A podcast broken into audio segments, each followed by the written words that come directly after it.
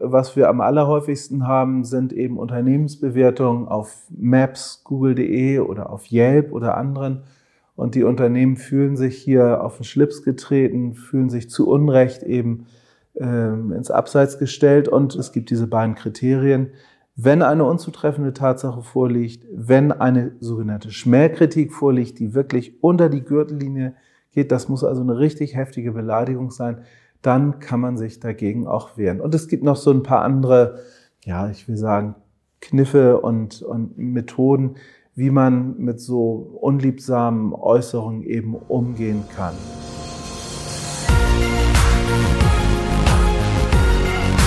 B und P Business Talk.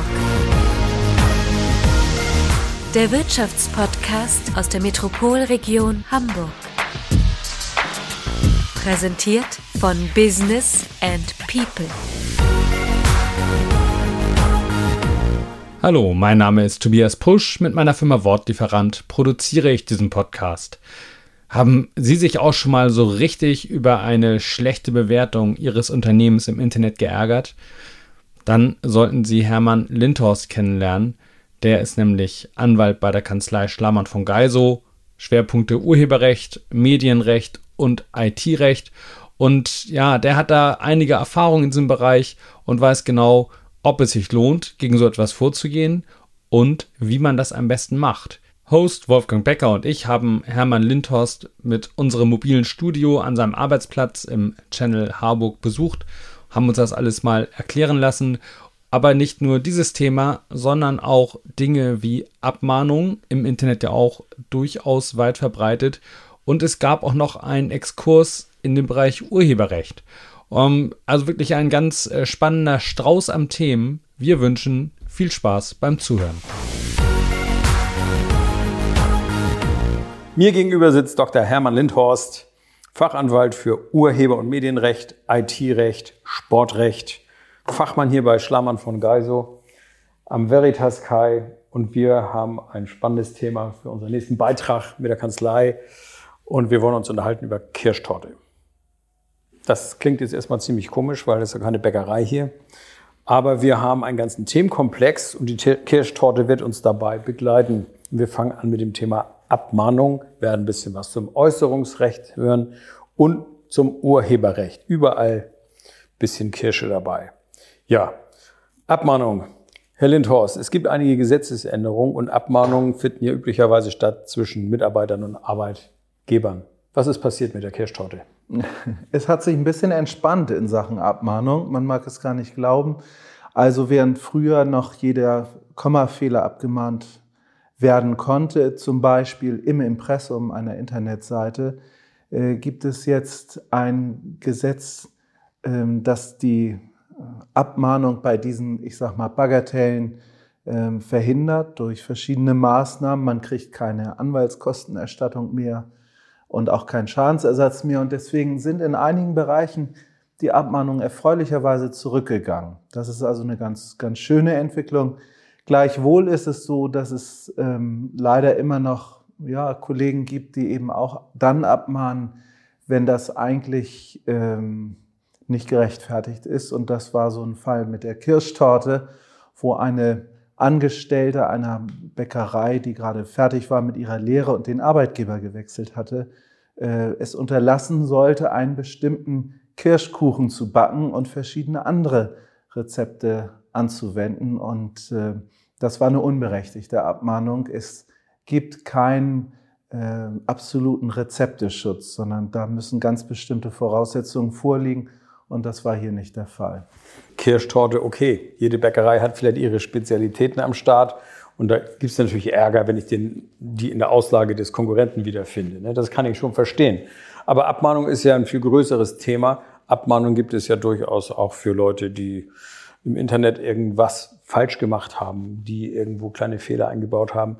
Das finde ich also sehr spannend, dass das zurückgeht. Das ist also hier in der Kanzlei spürbar. War das früher ein Thema? Hatten Sie oft damit zu tun? Doch, also man muss sagen, dass diese typischen wettbewerbsrechtlichen Abmahnungen, wo tatsächlich abgemahnt worden ist, weil der Vorname nicht ausgeschrieben war. Zum Beispiel. Zum Beispiel oder weil als Vertretungsberechtigter eine natürliche Person genannt wurde, obwohl das bei einer GmbH und Co. KG strikt genommen die GmbH ist. Diese Abmahnung hatte man relativ häufig und das war gar nicht so einfach, sich dagegen zur Wehr zu setzen. Die Rechtsprechung war streng, aber da hat jetzt der Gesetzgeber zum Glück schon vor einem Jahr ein Riegel vorgeschoben und hat gesagt, bestimmte Verstöße sind nicht mehr abmahnfähig oder es gibt eben keine Anwaltskostenerstattung mehr und das hat zu einem Rückgang geführt bei den Abmahnungen. Das ist ja quasi ein Geschäftsmodell zerstört worden. Ne? Man muss das ja fast so zynisch sagen. Also bei einigen ist das sicher so der Fall. Es reichte also aus, wenn man sich ein paar Schuhe ins Internet stellte, dass man sich dann als Schuhhändler gerierte und dann mit einem Anwalt sozusagen gemeinsame Sache gemacht hat. Das war unseriös und es war unberechtigt und ähm, es gab verschiedene Möglichkeiten, diesen Abmahnungen zu begegnen. Äh, aber optimal war das alles nicht, sondern das war eine einzige Plage, kann man nicht anders sagen. Mal so für mich als Laien im juristischen Bereich, so eine Abmahnung, hängt da immer gleich auch ein ganzes Verfahren dahinter? Muss sich dann Richter mit befassen? Nein, das ist gerade der Sinn einer Abmahnung. Der Sinn einer normalen, berechtigten Abmahnung ist es, dass man sich den Gang zum Richter spart. Ah dass der Verletzte, der Rechtsinhaber oder derjenige, der gesagt, Mensch, hier liegt eine Wettbewerbsrechtsverletzung vor, der sagt, ich könnte zu Gericht laufen, aber um den Aufwand niedrig zu halten für alle Beteiligten, mahne ich jetzt ab. Ah, ja. Und wenn du dich strafbewehrt verpflichtest, das nicht wieder zu tun, dann brauchen wir gar nicht vor Gericht zu gehen. Und das setzt aber voraus, dass man diese strafbewährte Unterlassungsverpflichtungserklärung abgibt. Und mit der Abmahnung kam dann auch gleich eine Rechnung. Mit der Abmahnung kam dann auch gleich eine Rechnung. Und die Verlockung ist dann natürlich für den Abgemahnten auch groß gewesen zu sagen, ach Mensch, dann unterschreibe ich das eben und dann ist es vom Tisch. Nur das unterschätzen eben viele. Wenn ich eine strafbewährte Unterlassungsverpflichtungserklärung abgebe, dann bedeutet das, dass ich im Fall des Verstoßes eine empfindliche Strafe bezahlen muss. Also dann wird es erst richtig ernst. Dann wird es erst richtig ernst. Das sind Summen, das geht ab 5000 Euro los. Genauso wie im Fall der Kirschtorte. Da hat die Abgemahnte und ihr aktueller Arbeitgeber, die haben da erst drüber gelacht und sagten, ach, das geben wir ab. Äh, das nehmen wir gar nicht so richtig ernst, aber das war eben, das wäre sehr gefährlich gewesen, mhm. denn dann hätte der Abmahner bei einem Verstoß gegen diese Erklärung äh, sofort richtig draufhauen können. Und dann kann man sich auch nicht mehr damit verteidigen, dass die zugrunde liegende Abmahnung irgendwie unberechtigt gewesen sei. Wenn diese Unterlassungserklärung mal abgegeben worden ist, dann kommt man so gut wie nie daraus. Nicht mehr raus. Ähm, nun wissen Sie von dem Fall und ich höre daraus, dass der auch bei Ihnen auf dem Tisch gelandet ist. Das heißt, derjenige, der abgemahnt wurde, hat sich Rechtshilfe geholt. Hm. Man sollte also nach wie vor, obwohl die Rechtsprechung vielleicht jetzt ein bisschen sanfter ist oder sowas, ne, ein bisschen, ein bisschen gemäßigter, sollte man sich trotzdem rechtlichen Rat einholen? Ähm, oder kann man das jetzt so eher durchwinken? Also das ist ja so ein bisschen im Trend, dass man natürlich erstmal googelt und einfach ja, mal eben. guckt, wo, wo kann ich ein bisschen was rausfinden über meine Rechtslage. Aber dieses ganze Zusammenspiel zwischen Abmahnung, Unterlassungserklärung, Beantragung einer einstweiligen Verfügung, Vertragsstrafe, das ist nicht so einfach zu verstehen. Und äh, bevor man da Fehler macht, äh, ist die rechtliche Beratung doch der bessere Weg. Es gibt auch mittlerweile andere Möglichkeiten. Das große Stichwort ist Legal Tech. Das heißt, es gibt Portale, da können Sie sich äh, die, die Sachen anschauen und dort werden einem Dinge versprochen. Ein Pauschalpreis in aller Regel. Und ähm, in einigen Fällen ist das sicherlich auch eine gute Sache. In anderen Fällen habe ich da Skepsis. Also ein Beispiel, Unternehmensbewertung, das ist immer so eine heikle Sache. Da wird ein Unternehmen schlecht bewertet auf einer Plattform. Dagegen kann man sich wehren als Unternehmen. Also, wenn dort Tatsachen nicht richtig wiedergegeben werden, wenn es sich um eine besonders grobe Beleidigung handelt, dann kann man sich dagegen wehren. Jetzt gibt es Portale im Internet, da können Sie die beauftragen, macht mir das mal weg. Mhm. Und die sagen, für jede entfernte Bewertung kassieren wir 180 Euro zum mhm. Beispiel. Und wenn wir das nicht schaffen, dann musst du gar nichts zahlen. Das ist für Unternehmen erstmal ein attraktives Angebot. Die sagen sich, auch bevor ich da lange rumtue mit einem Anwalt, das versuche ich mal. Bezahle ich mal. Und Mhm. wenn es klappt, die 180 Euro ist mir das wert und ich habe kaum ein Risiko. Was dabei hinten vorbleibt, ist allerdings, Sie haben ja als Unternehmen, wenn es eine unberechtigte Abmahnung ist, ein- eine unberechtigte Bewertung ist, dann haben Sie ja auch Gegenansprüche. Also Sie können sich die Kosten wiederholen. Wenn dort Tatsachen geäußert werden, die unzutreffend sind, dann können Sie gegen denjenigen, der das gemacht hat, wenn Sie den kennen, können Sie gegen den vorgehen. Und das sind alles so Randaspekte, die ganz wichtig sein können. Und die fallen dann hinten rüber, wenn man die der Laie natürlich auch so gar Genau. nicht erkennt, gar nicht erfassen kann in der Komplexität. Wir sind jetzt eigentlich schon so zu unserem nächsten kleinen Punkt, nämlich dem Äußerungsrecht, rübergerutscht. Und äh, um bei der Kirschtorte zu bleiben, der Bäcker, der also die Abmahnung vielleicht veranlasst hat, äh, könnte sich auch anders irgendwie zur Wehr setzen und auf der Homepage seines Konkurrenten sagen, also diese Kirschtorte ist geklaut. Die gehört eigentlich mir, die wird unberechtigterweise. Na, hier ist also mieses Spiel getrieben worden, ich fühle mich betrogen. Könnte er machen. Was passiert dann? Das könnte er machen und das ist dann auch ganz ja, rechtlich interessant, wie das zu bewerten ist. Denn wir haben auf der einen Seite das Recht auf freie Meinungsäußerung. Das haben wir und das ist eine gute Sache. Artikel 5 Grundgesetz. Aber da gibt es eben auch Grenzen und das, die Grenzen sind, die liegen im allgemeinen Persönlichkeitsrecht. Das können auch Unternehmen für sich in Anspruch nehmen, denn hinter jedem Unternehmen stehen immer auch Menschen. Und deswegen nochmal, wenn da unzutreffende Tatsachen behauptet werden, wenn es dort grobe Beleidigung gibt, dann haben Sie Ansprüche dagegen. Dann kann man sich dagegen wehren. Hier in diesem Fall ist das ein bisschen tricky. Ähm, er sagt, ich fühle mich betrogen. Er sagt, da ist mir was geklaut worden. Das ähm, bewertet die Rechtsprechung als Meinungsäußerung weil man natürlich nicht jedermann zumuten möchte, jetzt eine feine juristische Bewertung vorzunehmen, sondern man darf als Meinung auch frei äußern, der hat mich betrogen. Das wäre aber ja schon eigentlich eine klare Aussage. Der hat mich betrogen, ist ja eine ganz klare Schuldzuweisung. Ich fühle mich betrogen, ist ja ein bisschen weicher. Ne, Genau, also da kommt es auch tatsächlich sehr auf jedes einzelne Wort an, auf jedes Äußerungselement kommt es darauf an.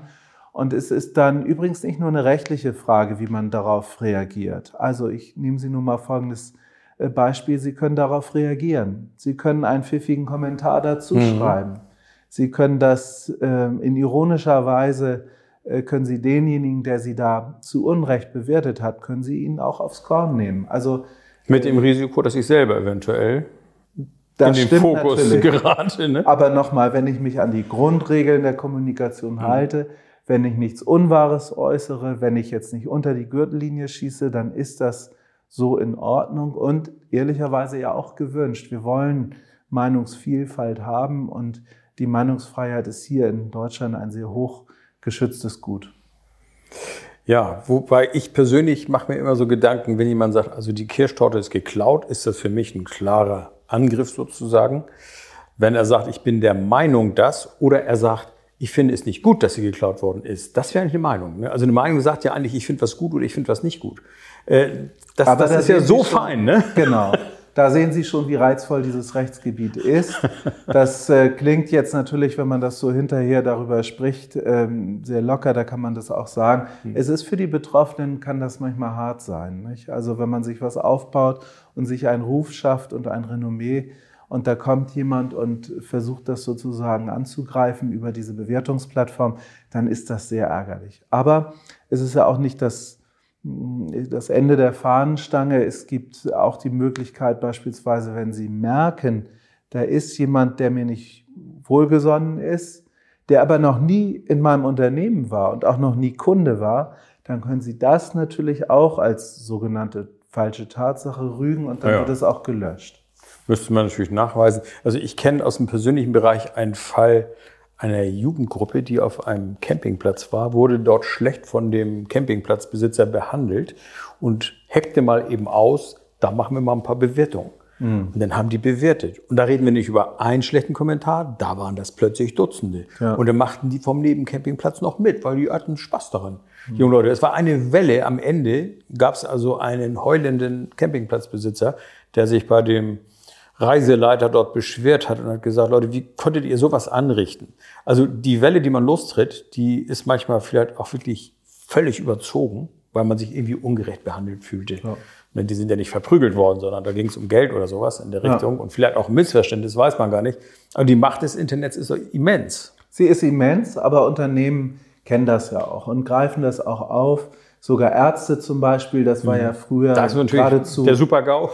Genau, aber, aber clevere Ärzte machen es eben so, die stellen im Wartezimmer ein Schildchen auf und äh, da steht dann, also wenn Sie bei uns zufrieden waren, dann würden wir uns freuen, äh, wenn Sie uns einen, einen Kommentar auf einer Bewertungsplattform geben. Das ist clever gemacht, das ist geschickt gemacht ja. und das ist auch zulässig. Ja, ist gut. Das ist, würde ich jetzt vom Gefühl her so unbedingt unterstreichen, wobei es natürlich auch ein bisschen der Versuch ist, gute Stimmung nach außen zu tragen. Die muss dann aber auch gut sein. Ne? Also genau. Es ist, aber es ist gutes Marketing. Wissen Sie, es ist ja so, wenn ich beim Arzt bin und gut behandelt werde, dann freue ich mich zwar, wenn ich dann äh, wieder nach Hause fahre, aber ich denke nicht in erster Linie dran, muss ich jetzt auch eine gute Bewertung abgeben. Und wenn man dem so ein bisschen auf die Sprünge hilft, dann ist das eben sehr wertvoll. Denn eins steht auch fest, diese Geschichte, die Sie erzählt haben mit den Jugendlichen auf dem Campingplatz, das spielt sich dann ja auch in einem gewissen Zeitraum ab. Sie haben die Möglichkeit, darauf äh, Kommentare abzugeben. Und der Verbraucher, der liest diese Bewertung sehr sorgfältig und der kann das, glaube ich, dann schon ganz gut einordnen, äh, wenn er dann liest, Mensch, hier haben sich Jugendliche zusammengetan, um kampagnenartig hier äh, einen Besitzer eines Campingplatzes einfach fertig zu machen, Nein, dann, dann, dann erkennt das vielleicht der Verbraucher, wenn es andere gute positive Bewertungen gibt es kommt dann so, so ein Trollverhalten, nicht? Also jemand ja, ja. macht gezielt Stimmung gegen irgendwas. Das hat ja auch Frau Künast äh, quasi am eigenen Leib zu spüren bekommen. Hasskommentare gegen Renate Künast, die Grüne. Und sie hat es tatsächlich durchgekriegt. Und das ist, glaube ich, ein, ein klassischer Fall, irgendwie so, vielleicht sogar ein Präzedenzfall, ich weiß es gar nicht so genau, wissen Sie besser, äh, in der Rechtsprechung, dass diese Hasskommentare rausgenommen werden mussten? Oder was passierte da eigentlich? Genau. Oder gab es einen öffentlichen Kotau? Das war nicht nur ein Präzedenzfall, sondern es war tatsächlich eine Kehrtwende. Warum? Die Rechtsprechung war früher ausgesprochen großzügig mit der Meinungsäußerungsfreiheit und hat zum Beispiel bei Politikern eigentlich fast immer gesagt, die stehen ja in der Öffentlichkeit. Müssen sie aushalten. Richtig, müssen sie aushalten. Das ist zugespitzter Meinungskampf und da müssen sie sozusagen auch also ganz heftige Äußerungen müssen sie auch ertragen können.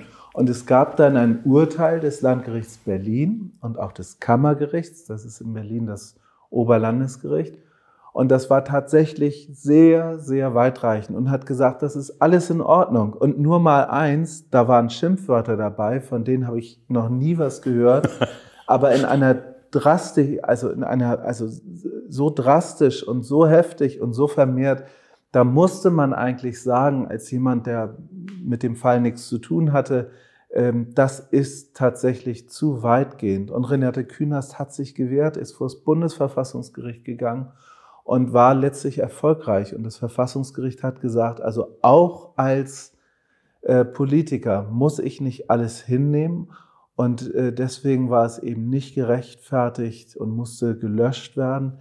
Äh, dass diese schweren Beleidigungen dort äh, geäußert worden sind. Waren die Beleidiger denn überhaupt bekannt? Haben die mit vollem Namen kommentiert? Konnte man die zurückverfolgen? Vieles passiert ja auch einfach anonym. Und wie soll Richtig. ich mich da wehren? Oder muss Facebook oder das. Also wie es hier im konkreten Fall war, das ist mir nicht bekannt. Aber das Grundproblem ist natürlich bekannt, denn in der Regel zu 90 Prozent wissen sie nicht, nee, wer dahinter steckt. Und ähm, es gibt auch übrigens aktuell, es gibt kaum eine Plattform, die genau ihre Nutzer kennt. Hm. Nur ganz wenige Plattformen wissen genau, wer sich hinter einem bestimmten äh, Abkürzungszeichen verbirgt. Das sind so Plattformen wie Airbnb, wo ich jemand anderem meine Wohnung zur Verfügung stelle oder wo ich als Gast in eine fremde Wohnung komme.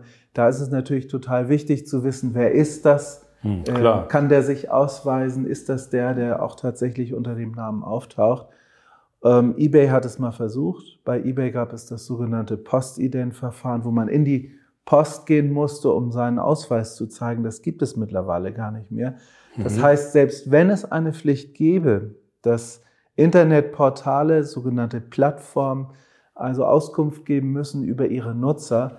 In den Technisch häufigsten. Fällen wissen die selbst gar nicht, wer, wer dahinter steckt. Und das ist dann natürlich ein Problem. Sie können gegen die Plattform vorgehen, kriegen aber aufgrund einer bestimmten Rechtsprechung ihre Anwaltskosten nicht erstattet. Wenn Sie den Nutzer kennen, der das direkt eingestellt hat, Dann ist anders, ne? dann ist es anders. Dann können Sie gegen den vorgehen und kriegen auch Ihre Anwaltskostenerstattung, sogar auch Schadensersatz. Aber Sie müssen den erstmal kennen. Und das ist in 90 Prozent der Fälle eben nicht der Fall. Das macht es natürlich heikel. Sind bei Ihnen persönlich schon mal so Hasskommentarsthemen auf dem Tisch gelandet? Sicherlich. Also wir haben das durchaus häufig. Was wir am allerhäufigsten haben, sind eben Unternehmensbewertungen auf Maps, Google.de oder auf Yelp oder anderen. Und die Unternehmen fühlen sich hier auf den Schlips getreten, fühlen sich zu Unrecht eben ähm, ins Abseits gestellt. Und wie gesagt, es gibt diese beiden Kriterien. Wenn eine unzutreffende Tatsache vorliegt, wenn eine sogenannte Schmähkritik vorliegt, die wirklich unter die Gürtellinie geht, das muss also eine richtig heftige Beleidigung sein, dann kann man sich dagegen auch wehren. Und es gibt noch so ein paar andere, ja, ich will sagen, Kniffe und, und Methoden, wie man mit so unliebsamen Äußerungen eben umgehen kann, nicht nur rechtlicher Art. Ja, das eine wäre ja die Verfolgung des, äh, desjenigen, der diese Schmähkritik ausgesprochen hat. Das andere wäre ja sozusagen eine Art Löschungsanspruch. Genau. Bekomme ich den? Sie bekommen den, wenn diese beiden Voraussetzungen, wenn Ja, eine der beiden Ist- ist klar, Voraussetzungen ja. vorliegen, Sie bekommen den manchmal auch dann, wenn Sie glücklich sind und derjenige, der das, der die Bewertung vorgenommen hat, der wird in der Regel von den meisten Plattformen kontaktiert, um Stellung zu nehmen. Mhm. Wenn Ferien sind, wenn äh, die Leute im Urlaub sind, nicht in ihre Mails gucken, dann reagieren sie nicht auf die Anfrage der Plattform und dann wird die Bewertung auch gelöscht. Das ist so ein Fall, wo auch gelöscht werden kann, obwohl der Anspruch eigentlich nicht vorliege. Ähm, es gibt noch andere Fälle. Das hieße ja Vorgehen vor den Ferien am besten. so ist es. Das empfehlen tatsächlich einige Anbieter. Tatsächlich? Ja, so ist das. Ja. Ja, ja, das ist so. Und es gibt kleinere Plattformen, die sagen, ähm, ehe wir hier uns rechtlich beraten lassen müssen, ehe wir hier Aufwand und Zeit verwenden, löschen wir lieber gleich. Das ist sozusagen der risikoärmste Weg Ja, klar. der kostengünstigste Weg für die Plattform und deswegen gibt es auch Plattformen, die sofort reagieren und sofort löschen. Äh, kommen ja auch spannende Aspekte. Wir verfolgen die Torte noch ein bisschen weiter und kommen noch zu unserem letzten Punkt, dem Urheberrecht. Gibt es ein Urheberrecht auf Tortenrezepte? Das ist ganz schwierig. In der Regel gibt es das nicht und, und schon gar nicht gibt es das auf, ich sage mal, allgemein gehaltene Rezepte wie Schwarzwälder Kirschkuchen. Das ist ein allgemein bekanntes Rezept. Da gibt es Nuancen, die sich so unterscheiden, aber im Regelfall gibt es das nicht, sondern das Urheberrecht will das kreative, geistige Schaffen schützen und die, nicht die Informationen als solche. Das ist einer der hehren Grundsätze, dass die Information als solche nicht geschützt werden darf, sondern es muss immer um eine persönliche geistige Schöpfung gehen. Es muss eine gewisse Eigentümlichkeit aufweisen, das entsprechende Werk. Es muss sich ein, ein kleines bisschen aus dem Alltäglichen hervorheben. Wir gehen mal davon aus, dass der Urheber im Schwarzwald sitzt. Ne? Also wahrscheinlich auch schon nicht mehr unter uns weilen, weil das Ding ist ja auch schon ein bisschen älter. Aber es gibt trotzdem im Urheberrecht natürlich ein paar mehr Rechtsprechungsfälle, von denen wir im Vorgespräch mal kurz gesprochen haben. Eins betrifft Otto Walkes, eins Kraftwerk, die Band, wer sie noch erinnert. Ähm, wa- was hatte es damit auf sich? Also es gab eine Gesetzesänderung vor, ja, in diesem Jahr sogar, wo man ähm, die Schranken des Urheberrechts geändert hat. Man hat also den Nutzern und Verbrauchern mehr an die Hand gegeben, mehr Rechte an die Hand gegeben, äh, urheberrechtliche Werke abändern zu dürfen. Ne? Also das erste Beispiel ist Otto Walkes. Ähm, der macht es ja so, dass er nicht nur Lieder singt, die andere geschrieben und interpretiert haben, sondern er zeichnet ja auch gut. Ich glaube, er ist äh, Orchifanten, klar. genau nicht nur die Ortifanten, aber er ist auch tatsächlich, er hat das studiert. Ja, war in Hamburg an der- an der Genau. Kunsthochschule, ja. Richtig. Und ähm, sein Motto ist so ein bisschen, dass er eben sehr berühmte Bilder ein bisschen auf die Schippe nimmt und parodiert. Und das hat er auch getan mit James Ritchie. Oh. Ähm, der ja sehr auffällige Pop-Art, mhm. ähnliche, sehr farbige und wirklich auch ganz attraktive Bilder gemacht hat. Hier hat das Oberlandesgericht Hamburg entschieden, das war zulässig, so wie er das gemacht hat, auch wenn es diesem Original James Ritzi äh, zum Verwechseln ähnlich sah. Mhm. Und die zweite Streitigkeit, die das Oberlandesgericht Hamburg auch entschieden hat, das ist in der Tat ähm, der Sampling-Fall der Gruppe Kraftwerk. Ähm, hier hat Moses Pelham 1997 ein kleines Stück aus dieser Klangkomposition entnommen und in einer Dauerschleife einem neuen Stück zugrunde gelegt. Also das gesamte mhm. Stück über enthielt diesen Kraftwerkteil. Der Rechtsstreit ist noch nicht abgeschlossen. Es gibt ein erstes Zwischenergebnis, wonach die meiste Zeit diese Art der Nutzung rechtswidrig war, urheberrechtsverletzend war. Und das OLG Hamburg hat nun in dem neuesten Urteil dieser sehr langen gerichtlichen Geschichte entschieden, dass ab 2022 eine solche Nutzung zulässig sein soll. Mhm. Es geht allerdings vor den Bundesgerichtshof. Der, ähm, der Richter beim Oberlandesgericht Hamburg sagte, dies sei ein sogenanntes Pastiche. Das heißt, das? das weiß niemand so genau, denn äh, das entsprechende Gesetz ist sehr neu und ehrlicherweise haben wir den Ausdruck eines Pastiche, haben wir in der deutschen Sprache, geschweige denn in der Rechtssprache, haben wir noch nie gehabt. Es soll sein, dass ein bestimmter Stil imitiert werden soll. Mhm. Ähm, und es ist die Frage, ob man das so auf Sampling anwenden kann. Dem Wortlaut nach meine ich relativ klar, äh, dass das nicht der Fall sein kann. Ähm, der Gesetzgeber hat es so in die Begründung geschrieben, auch Sampling solle darunter fallen. Und so hat das OLG Hamburg auch, da brav dieser Einschätzung gefolgt. Aber das steht auf dem Prüfstand. Und der BGH und der EuGH möglicherweise werden dann darüber befinden.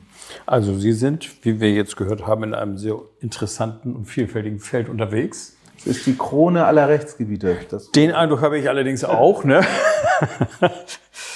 Herr Lindros, ich sage schönen Dank für das Gespräch. Gern. Und wir hören. Jawohl, vielen Dank.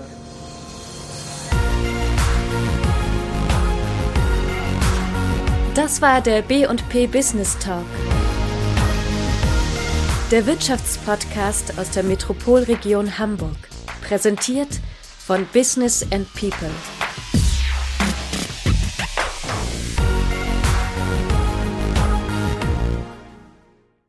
Dieser Podcast wurde produziert von Wortlieferant.de